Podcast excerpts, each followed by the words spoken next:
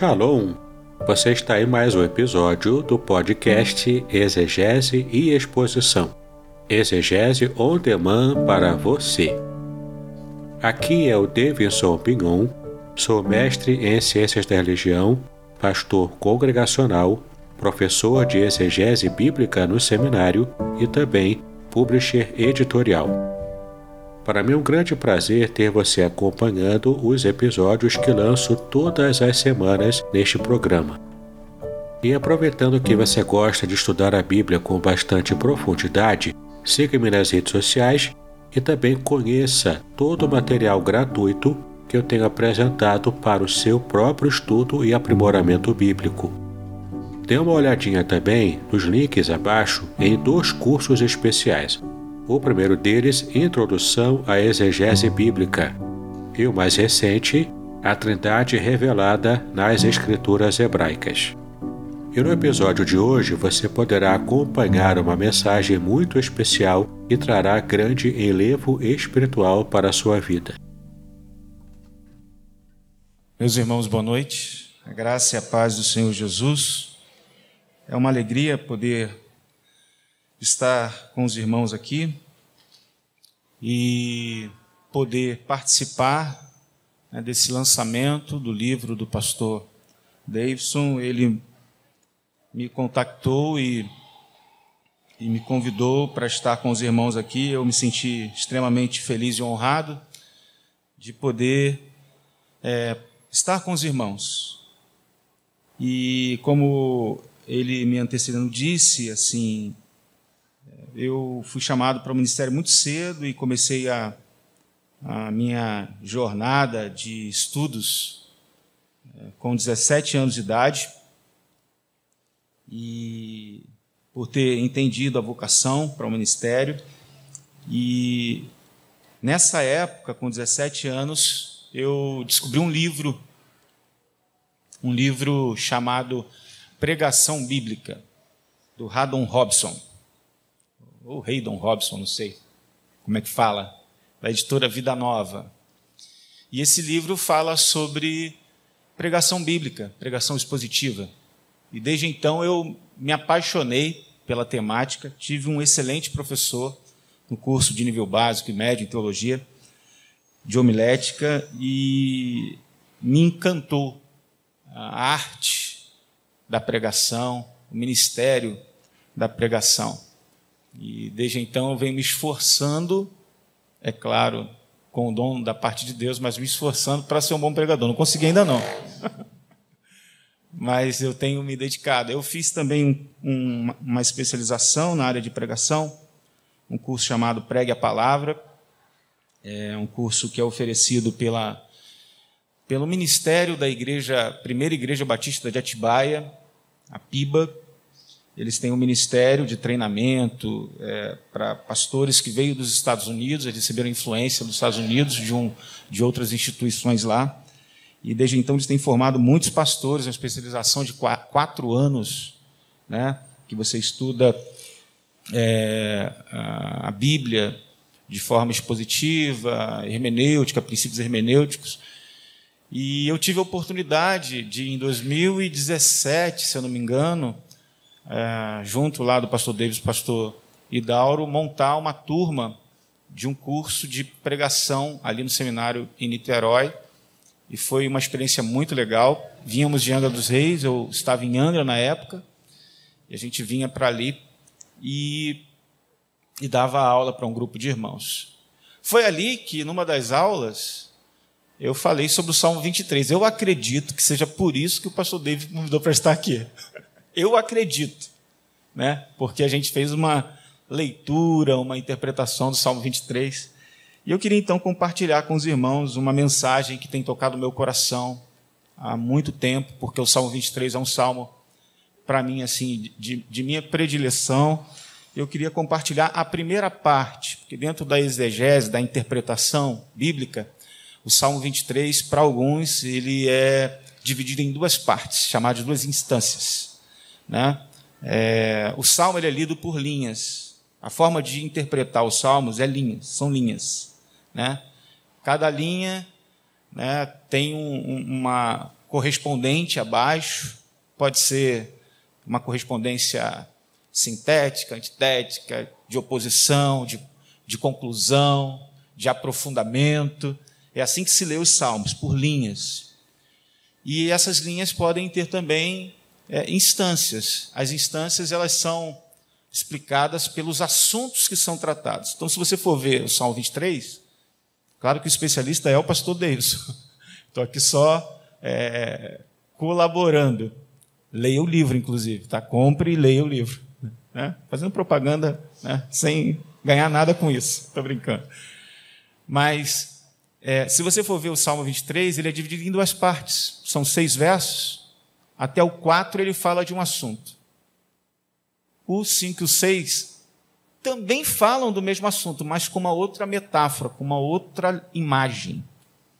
Né?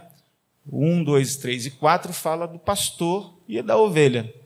O 5 e o 6 fala do hóspede, do anfitrião, né, do anfitrião e seu hóspede e da mesa do banquete. Então você vai ver que é assim que se divide o salmo. Vamos ler a primeira parte do salmo 23?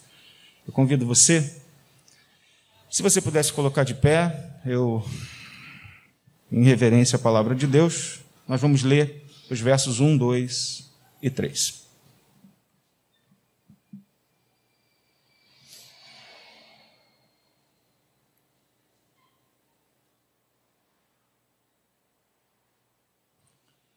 Um, dois, três e quatro.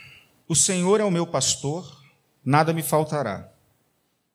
Ele me faz deitar em pastos verdejantes, guia-me para as águas tranquilas, renova a minha alma Guia-me pelas veredas da justiça por amor do seu nome. Quando eu estiver, quando eu tiver de andar pelo vale da sombra da morte, não temerei mal algum, porque tu estás comigo. Tua vara e teu cajado me tranquilizam. Senhor, muito obrigado pela leitura da tua palavra. Pedimos ao Senhor que nos abençoe, nos instrua, nos oriente por intermédio da mesma, que seja um tempo proveitoso de crescimento espiritual, de aprendizado, que teu Espírito nos ilumine e que eu seja um instrumento, um canal do Senhor, que eu não atrapalhe aquilo que o Senhor deseja falar ao seu povo, mas que eu seja um canal, um veículo do Senhor para a sua mensagem. Em nome de Jesus. Amém. Amém. Pode se assentar. O Senhor é o meu pastor nada me faltará. Há quem diga que o verso 1, ele está no original no gerúndio. O Senhor está me pastoreando. Nada me faltará. De nada terei falta. Esse verso é um verso que sintetiza todo o Salmo 23, principalmente essa primeira parte. O Senhor é o meu pastor, ele está me pastoreando. De nada terei falta. Eu acredito que não haja nenhuma pessoa aqui que não conheça essa passagem das Escrituras escrita por Davi. Este salmo talvez seja o mais bem conhecido exemplo de salmo de confiança em Deus. Trata-se de uma unidade literária com duas grandes metáforas dominantes que expressam os cuidados e a bondade de Deus como pastor e como anfitrião que cuidam da ovelha e do hóspede. Charles Haddon Spurgeon disse que aquilo que o rouxinol é entre os pássaros, esta ode, este poema divino é entre os salmos. Pois ele tem soado docemente nos ouvidos de muitos pranteadores em suas noites de choro e tem podido esperar por uma manhã de alegria. essa ode estampa um quadro de relacionamento entre o crente e Deus. O salmista chama o Senhor de seu pastor. E se levarmos em conta que é um pastor de ovelhas que está falando isso, veremos que o salmista sabe exatamente a dimensão desta declaração acerca de Deus. Chamar a Deus de pastor é reconhecê-lo como aquele cuja marca principal é a sua presença constante com as suas ovelhas, é o seu cuidado, é a sua responsabilidade para com as suas ovelhas.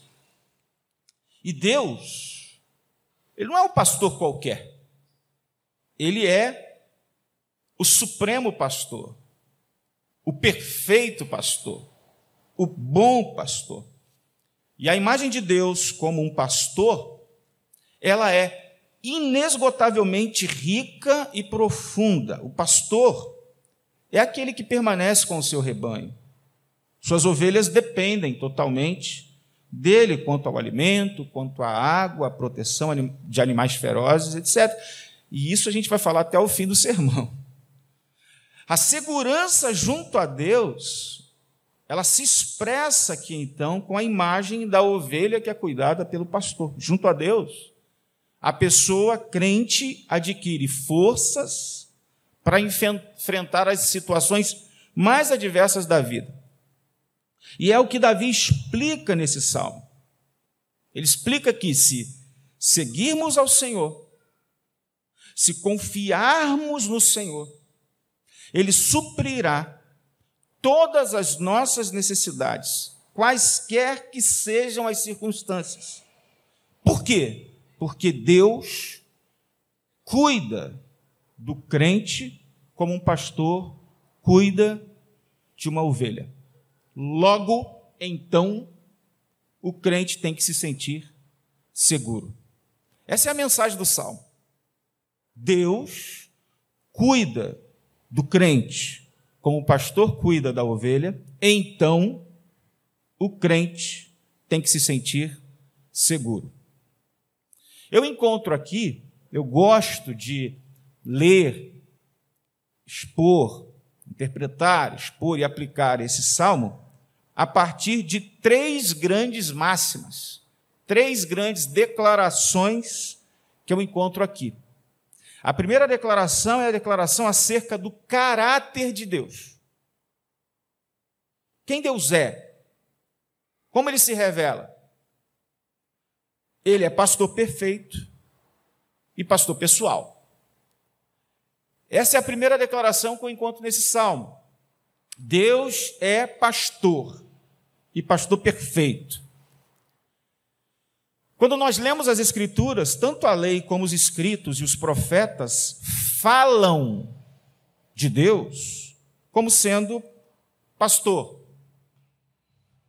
O patriarca José já havia feito uma declaração de Deus como seu pastor. Você vai encontrar isso lá em Gênesis 48, versículo 15.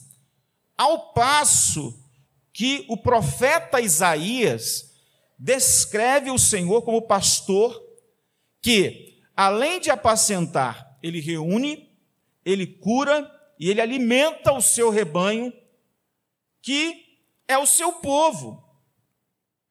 Nos Salmos, a constância, a fidelidade de Deus como pastor é invocada e, de, e declarada em vários salmos. E o Salmo 23, que está entre uma trilogia de salmos, 22 e 24, 22, 23 e 24, que falam de Deus como pastor, o Salmo 23 é o mais bem conhecido salmo do pastor. Porque aqui a gente encontra esse pastor pessoal, isto é, o pastor do crente como indivíduo. E a gente vê ele em uma atividade que provê ao crente ovelha tudo de que o crente realmente necessita nesta vida. E essa individualização parece ser única no contexto do Oriente Médio, antigo, aproximando-se da relação pai-filho, presente no Novo Testamento. Então, falar de Deus como um pastor, então denota a intimidade que ele tem com as suas ovelhas. De todos os pastores, irmãos e irmãs, Deus é o mais cuidadoso. De todos os pastores, Deus é o mais zeloso. De todos os pastores, Ele é o mais dedicado. Exaltar o caráter de Deus como pastor é o que deseja fazer Davi aqui neste salmo.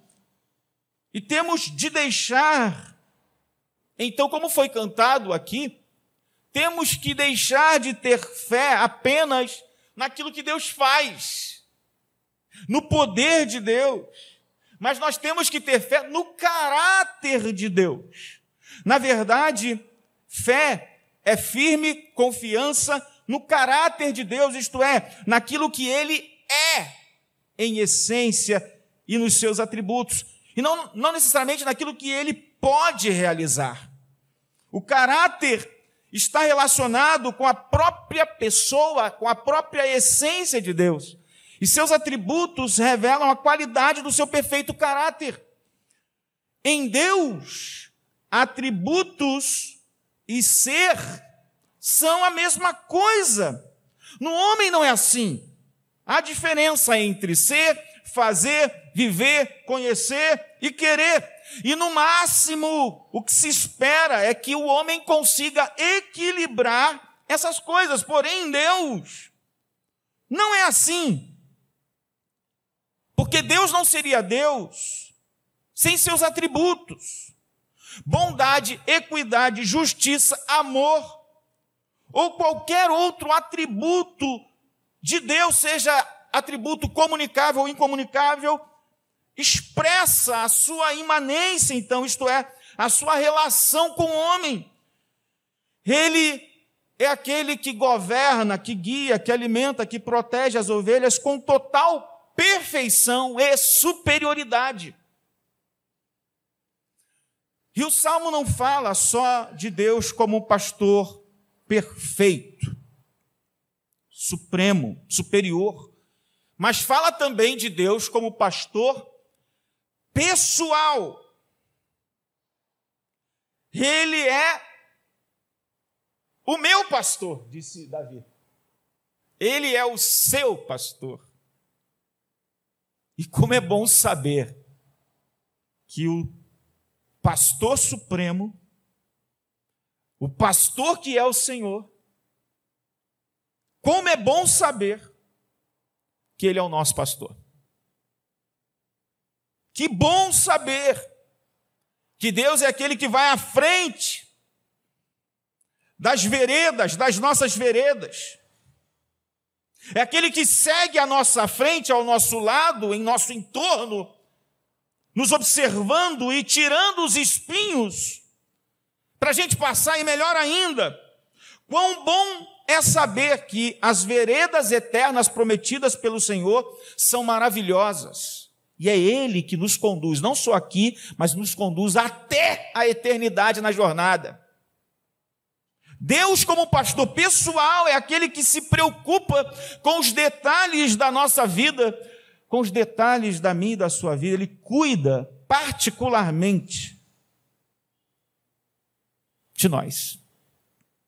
Como pastor, Deus cuida do seu rebanho e com o seu braço ele reúne as suas ovelhas ele leva os cordeirinhos no colo, ele guia mansamente as ovelhas que amamenta.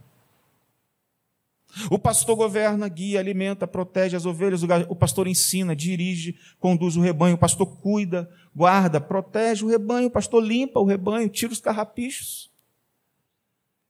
O pastor conta as ovelhas, ele sabe cada ovelha e, chama ela pelo nome. Ele salva a ovelha da boca do leão, do lobo, do urso. O pastor se preocupa com a ovelha. E em João 10, 11, Jesus diz que ele é o bom pastor. E que o bom pastor, ele dá a vida pelas suas ovelhas. E em Hebreus 13, 20 diz que Jesus é o supremo pastor das ovelhas. Isso é confirmado pelo apóstolo Pedro na sua epístola, primeira epístola, capítulo 5, versículo 4. Então eu queria, em primeiro lugar, pensar com você nessa questão do caráter de Deus. Em sua ilustração do pastor das ovelhas, lá em Lucas 15, 3 a 7, Mateus 18, 12 a 14, Jesus estava não somente abordando seus ouvintes pela prática conhecida, mas como uma metáfora bíblica bem conhecida. E o foco da parábola, lá em Lucas e em Mateus, repito, Lucas 15 Mateus 18, está no pastor. E argumentando do menor para o maior, Jesus toma a atitude conhecida de um pastor para como ovelha perdida, para justificar a sua atitude para com as pessoas perdidas neste mundo. Mas ele também faz para expor o espírito sem misericórdia dos escribas, dos críticos, dos fariseus, dos religiosos, dos doutores, dos, dos políticos da época, dos críticos. Ele tinha antes usado o mesmo tipo de argumento da atitude de um médico para com o doente. Os fariseus sabiam que nenhum pastor verdadeiro jamais abandonaria uma ovelha perdida, ainda que o resto do rebanho estivesse seguro. Com pastores, a preocupação não era meramente econômica, mas era uma preocupação sentimental. A relação do pastor para com a ovelha é uma relação sentimental. O pastor não estava preocupado somente com a lã que a, que a, que a ovelha poderia dar. Ele estava realmente preocupado com o animal. Os pastores ficariam frequentemente ligados às ovelhas até o ponto de chamar cada uma delas, como eu disse, pelo próprio nome especial que ele dava a elas. E é interessante que lá nos evangelhos, sem se importar com a opinião dos críticos, Jesus fala que ele, como Deus, é aquele que continua buscando as ovelhas perdidas. Ele é aquele que continua buscando os enfraquecidos, os pecadores, os que são fragilizados, os que não leem a Bíblia porque não se alimentam, então estão fracos, raquíticos, os que não oram, não têm relacionamento com o pastor. Os miseráveis, os doentes, os drogados, os endemoniados, as prostitutas, os alcoólatras, enfim. Deus é aquele que busca todos aqueles que estão cansados e sobrecarregados que dependem desesperadamente dele. A preocupação de Deus conosco não é meramente econômica, como eu disse, ele nos ama. Ele ama pecadores. Ele não nos ama mais pelo que damos ou produzimos, mas simplesmente nos ama com um amor incondicional. Ele nos ama, ele nos busca. E os fariseus também sabiam que o pastor, quando achasse a sua ovelha, não a esmurraria com raiva, mas carregaria desgarrada. Agora severamente enfraquecida, gentilmente em seus ombros. Ainda que talvez ele aplicasse uma disciplina, mas não era uma disciplina para a morte, uma disciplina para a vida. Para que a ovelha pudesse entender de fato quem era o pastor e como que ela estava cuidada ao lado dele. E quando retornasse, com a ovelha no colo, o pastor retornaria com a ovelha muito, mas muito alegremente. E com essa simples ilustração e fazendo um link com o Salmo 23, Jesus levantou uma questão implícita em, com seus detratores. Como poderiam eles ter tal compaixão por uma ovelha e tratar os homens com tal arrogância e egoísmo, dureza? Eles não somente não tinham buscado o pecador perdido, mas não se regozijavam com a recuperação de alguém que era trazido para perto de Deus. E com isto, eles tinham mostrado dramaticamente como sua própria disposição diferia da disposição divina. Porque Deus é pastor. Ele é um bom pastor, perfeito pastor. Maravilhoso pastor, supremo pastor e pastor pessoal. Deus é aquele que se regozija.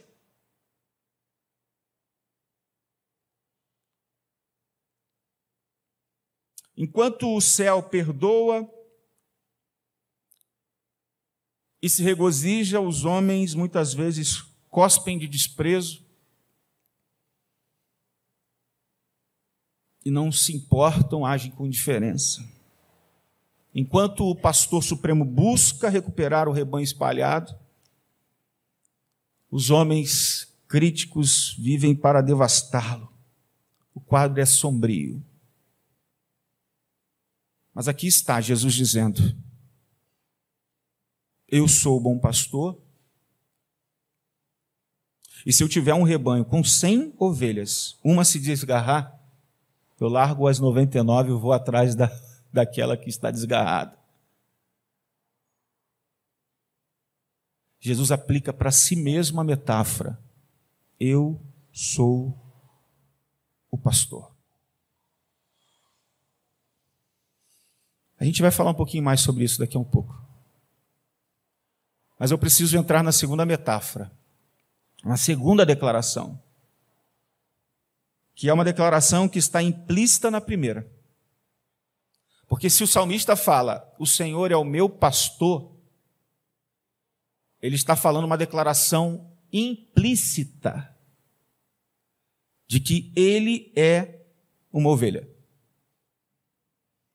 Então a primeira declaração do Salmo 23 é a declaração acerca do caráter de Deus, de quem Deus é. A segunda qual é? É a declaração acerca do salmista. É a declaração acerca dos homens. Quem são os homens? Quem Deus é? Pastor. Perfeito pastor. Pessoal. Quem são os homens? Ovelhas. Nós somos meramente ovelhas. E o que o, o que o salmista quer dizer com isso, gente? A ovelha é totalmente, eu vou repetir, totalmente dependente do pastor. Ouviram? Ovelhas são totalmente dependentes do pastor. Ele está dizendo: Eu não passo de uma ovelha. João 15, 5, parte C, fala de Jesus, ainda que a metáfora seja outra, mas ele fala assim: sem mim, vocês não podem nada.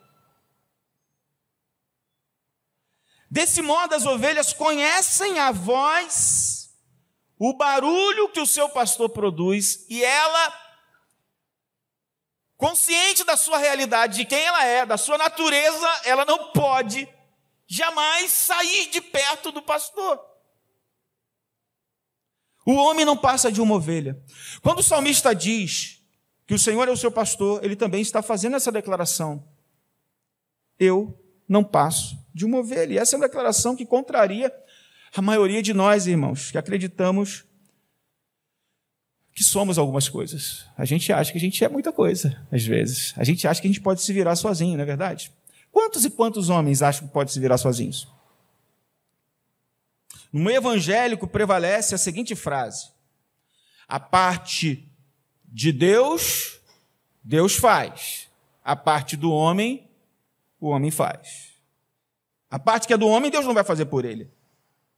Mas eu creio que essa é uma frase equivocada. Inclusive, eu estava ontem lá em Angra, pregando para a FEMEC de lá, E eu dizia que é, eu acho que no início da fé, na caminhada, você acha que você é alguma coisa, você acha que consegue fazer alguma coisa, mas quando você chega, vai ficando velho, acho que você chega à conclusão de que, ah, se não fosse o Espírito, ah, se não fosse Deus, eu acho que eu não conseguiria chegar, eu não, não conseguiria caminhar nem um quilômetro da jornada. Porque a vida cristã é vida no Espírito. A vida cristã é vida vivida pela fé no Filho de Deus que nos amou e se entregou por nós naquela cruz. E ele, sabendo quem nós somos, ele enviou o Espírito para habitar em nós.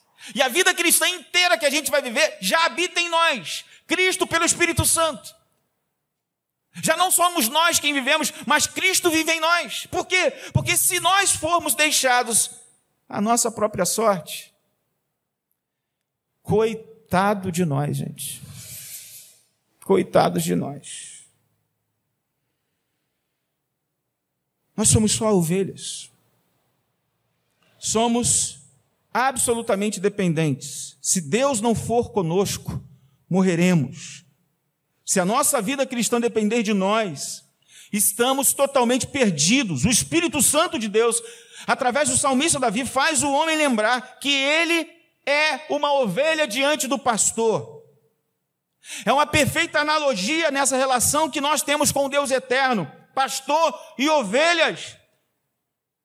E quando a gente lê os Salmos, em busca da doutrina da antropologia, a doutrina do homem no livro dos Salmos, ela está ligada a essa concepção humana.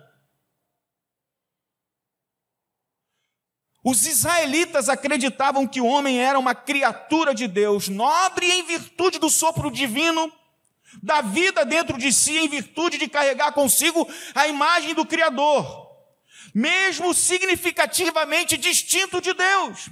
O que se pode presumir é que os salmistas expressavam mais as complexidades da natureza humana, seus dramas, experiências, seus relacionamentos, suas esperanças, com quanto que os salmos revelam em várias passagens, a fragilidade do homem, a dependência do homem em relação ao seu Criador.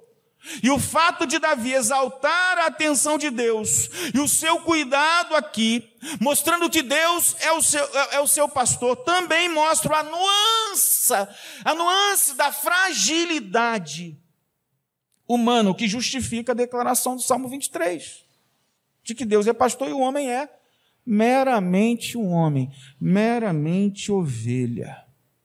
E, simultaneamente, quando se afirma que o Criador é pastor, o que nos lembra que os seus atributos, quando a gente descobre que a gente é ovelha, criatura, isso também mostra os nossos atributos inferiores.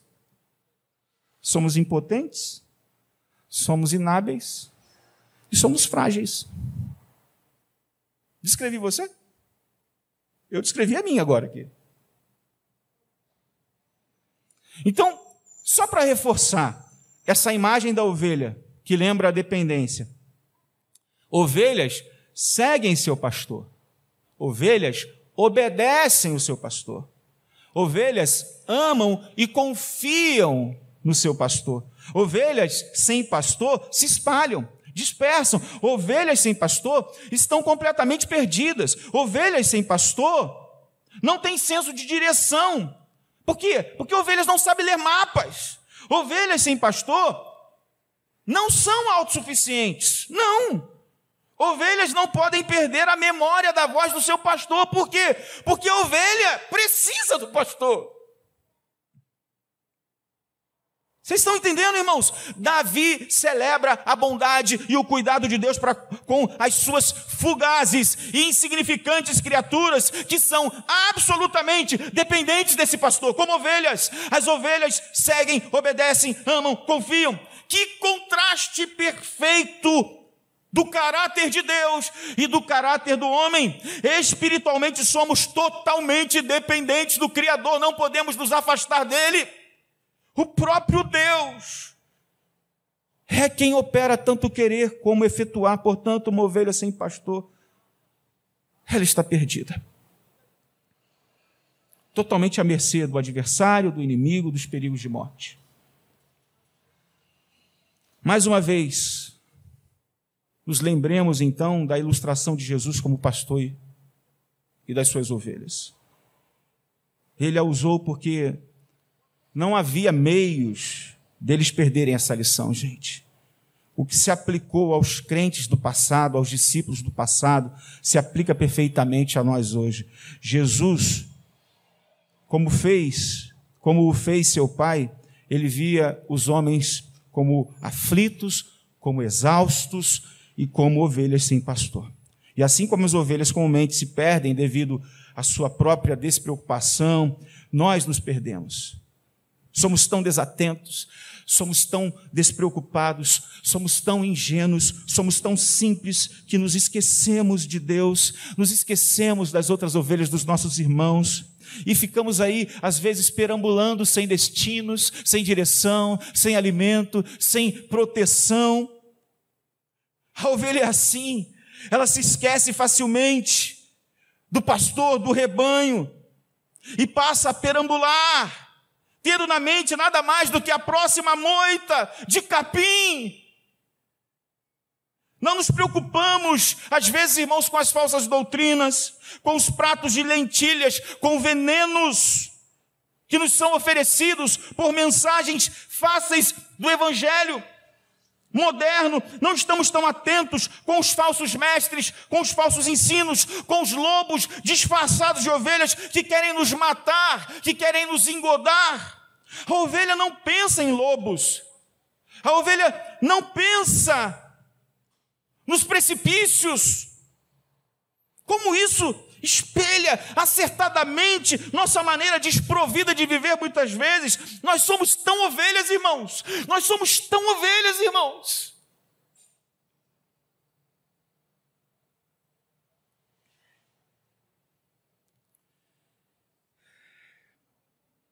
A gente está meramente tão preocupado com os desejos, das circunstâncias presentes, que nos tornamos pessoas tão distraídas das consequências das nossas escolhas vidas vividas sem propósito, tornam-se peões das suas próprias paixões.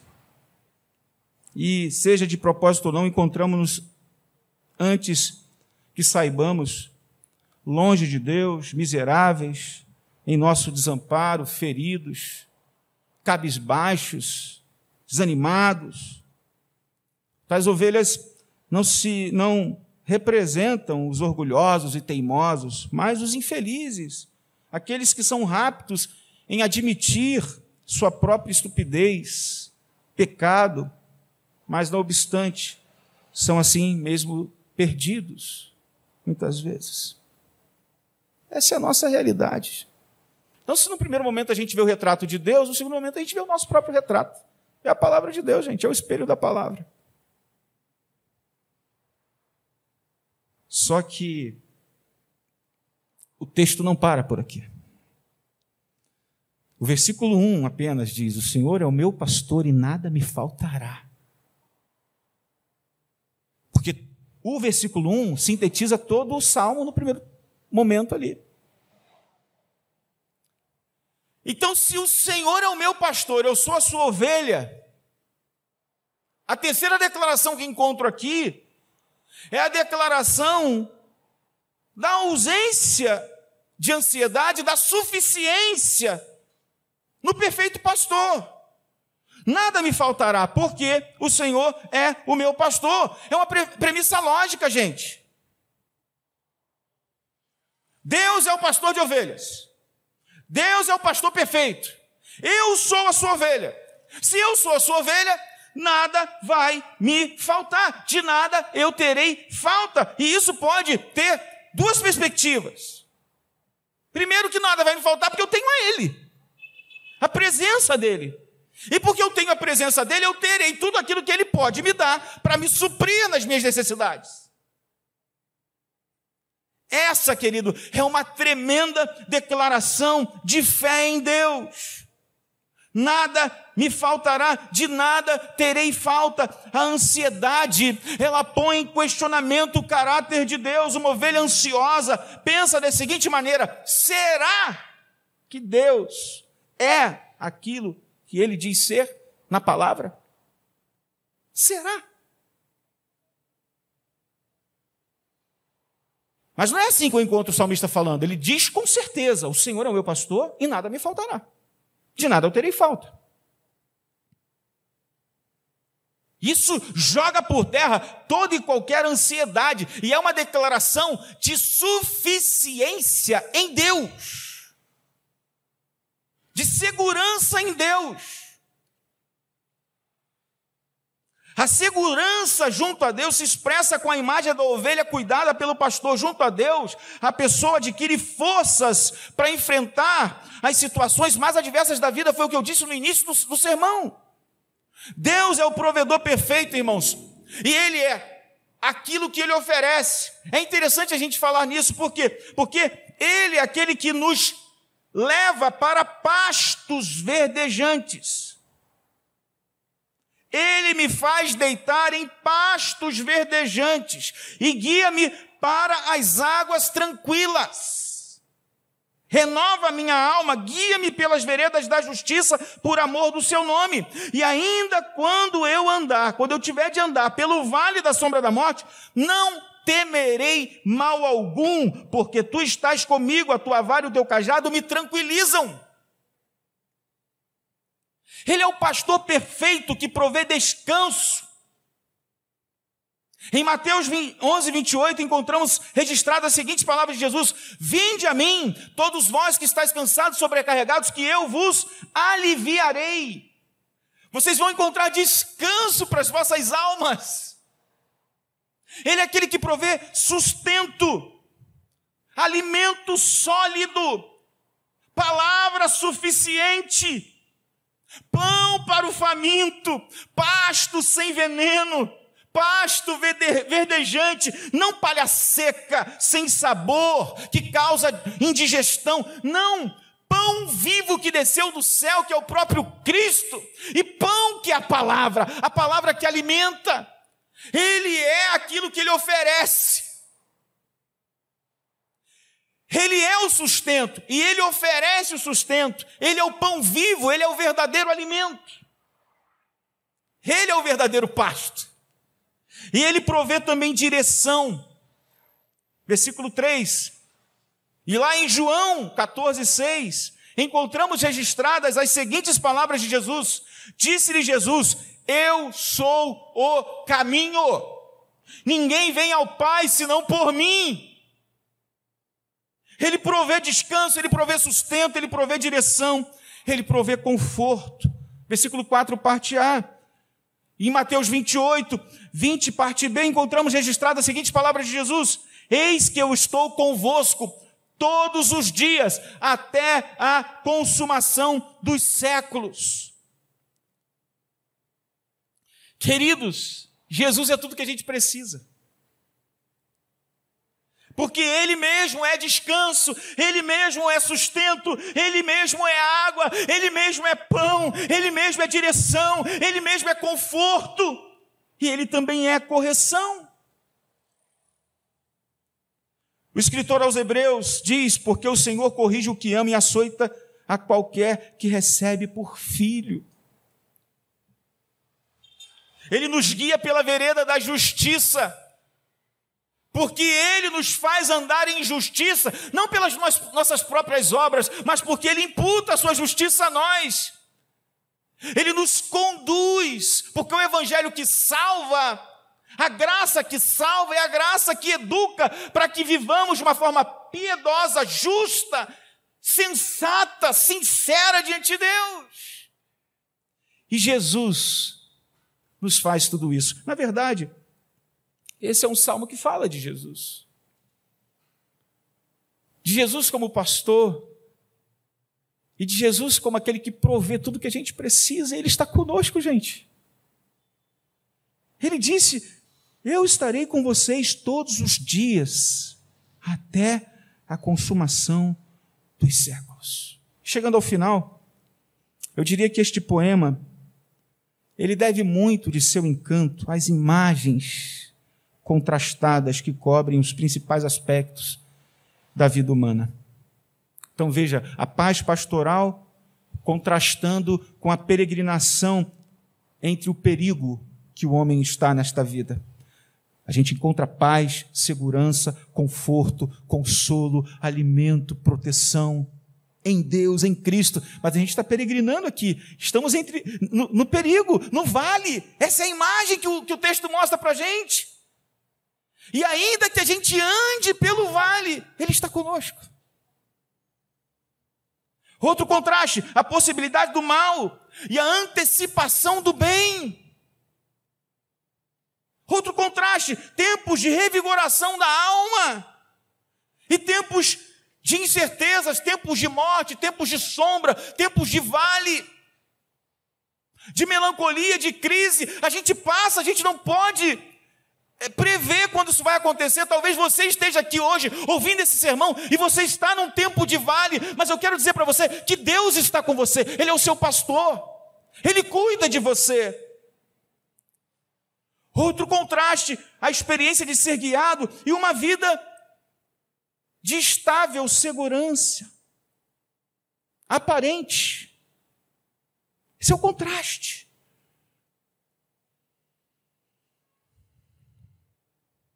Então, efetivamente, queridos, a atividade desses aspectos do Senhor é descrita aqui. Ele é aquele que guia, ele é aquele que refrigera, ele lidera, está conosco, prepara uma mesa para a gente, usa a cabeça, se você for até o final do Salmo, você vai ver isso. Então, toda essa atividade, ela é emoldurada dentro do nome do Senhor. Ele faz tudo isso, sabe para quê? Para que o seu nome seja glorificado. Como pastor, ele protege você, como pastor, ele quer alimentar você, e como pastor, ele quer guiar você, para que você seja guardado e protegido nele e ele seja glorificado. Agora a pergunta que eu faço: ele tem sido seu pastor? Ele tem sido seu guia? Ele tem sido seu protetor? Ele tem te alimentado?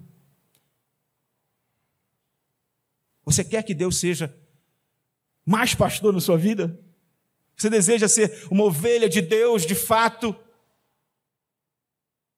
Você almeja ter uma vida sem ansiedade, segura, por ser cuidado, guiado, suprido e protegido por Deus, protegida por Deus. Lembre-se das três grandes máximas desse salmo. Deus é um pastor perfeito e pessoal. Você não passa de uma ovelha. E nele nós encontramos contentamento, nele nós encontramos segurança, nele nós encontramos satisfação e provisão.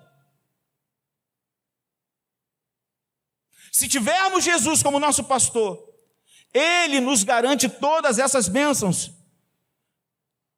Elas incluem satisfação espiritual, caráter transformado e presença dele mesmo nas horas mais escuras e difíceis. Comunhão com ele.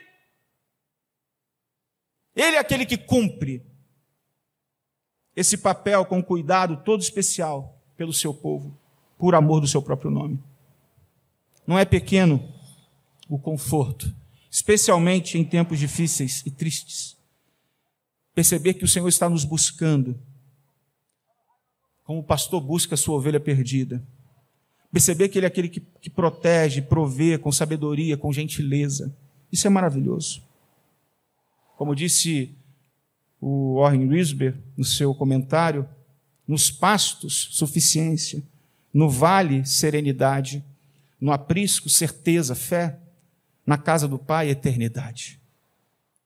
Que promessas maravilhosas, poderosas do Evangelho nesse salmo. Então tome a decisão de viver uma vida sob o pleno cuidado de Deus, em Cristo Jesus. Porque aquele que crê, a vida daquele que crê e aceita o Senhor como seu supremo pastor, daquele que entende ser uma ovelha, totalmente dependente de Jesus, é uma vida protegida, guardada, alimentada e de pleno contentamento. Nele, em Cristo, há ausência de ansiedade, pois a segurança que o crente encontra junto a Jesus se expressa nessa imagem da ovelha cuidada, defendida, alimentada e guiada pelo seu pastor.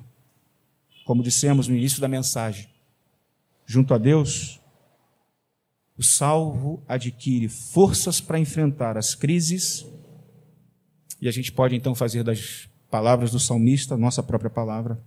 O Senhor é o meu pastor não terei falta de nada. Que essas sejam as máximas, que essas sejam as máximas da nossa própria vida. Que nós não percamos de vista jamais essas verdades do Salmo 23. Essas e muitas outras verdades que a gente vai encontrar no livro do Deus, né? Que Deus abençoe. Vamos orar? Feche os seus olhos. Pai, muito obrigado pela tua palavra. Te louvamos, Senhor, pela tua beleza, pela forma como o Senhor se revela e pela forma como quem, entendendo quem o Senhor é, nós entendemos também a nossa própria natureza. Muito obrigado, Senhor, porque na metáfora desse salmo, na imagem que esse salmo nos apresenta, nós aprendemos quem o Senhor é, quem somos e como podemos viver quando estamos com o Senhor. Muito obrigado por isso.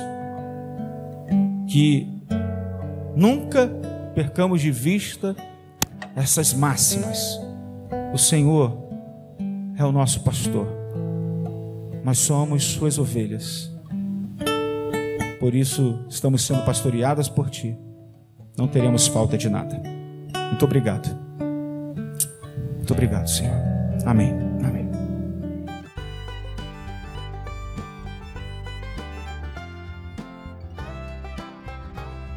Shalom! Este é o testemunho do professor Samuel Monteiro do site Hebraico Pro.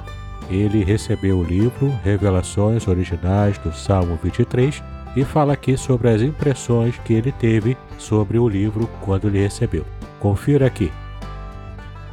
Mas gente, pode comprar, tá? Sem medo de ser feliz. Ficou muito legal mesmo. Aqui embaixo tem o link para você comprar a versão digital. Mas bem que, olha, gente, o livro tá tão da hora que eu recomendo você comprar a versão, a versão impressa, tá?